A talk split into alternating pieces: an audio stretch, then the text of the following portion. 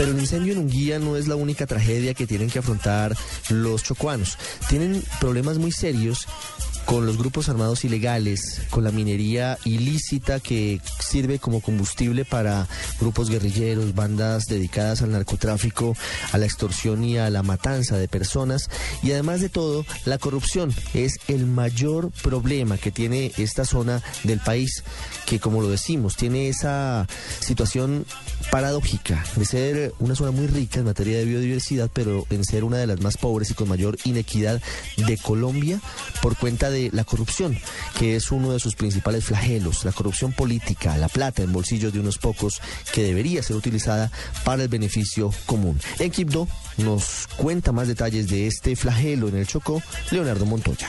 El departamento del Chocó en materia de corrupción administrativa se encuentra en cuidados intensivos. Los funcionarios públicos en su gran mayoría terminan con investigaciones de tipo penal y fiscal por los organismos de control. El fiscal seccional Juan Carlos Galeano aseguró que un gran número de exalcaldes y burgomaestres actuales cuentan con investigaciones de este tipo provenientes de faltas contra el debido proceso de contratación, peculados, enriquecimiento ilícito y favorecimiento a terceros, a lo cual se suman funcionarios del orden departamental, incluyendo algunos interventores de la salud y la educación.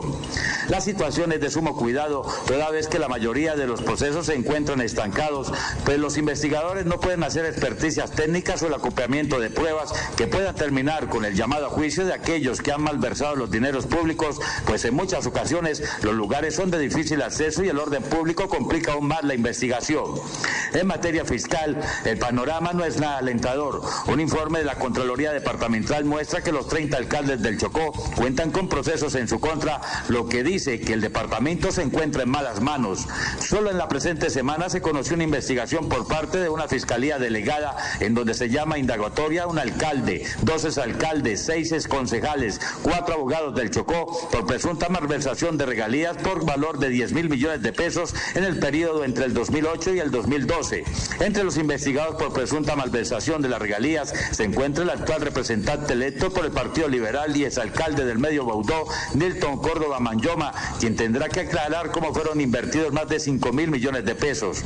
En el Chocó las obras de los alcaldes quedan a medio construir, en donde la capital tampoco escapa a esta realidad. El edificio de la gobernación quedó a medias, la plata se perdió. La remodelación del edificio donde operaba la Asamblea Departamental está en ruinas, pues la plata no aparece. Y hasta la propia alcaldesa Zulia Mena cuenta con una investigación iniciada por la primera dama de la nación por haber destruido un colegio que había sido adecuado con dinero de la empresa privada para construir otro encima de este.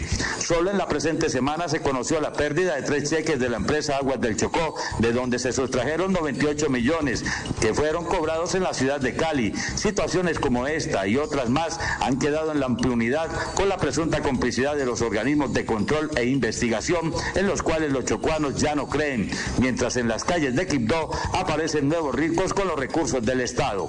En Quibdó, Leonardo Montoya Garcés, Blue Radio.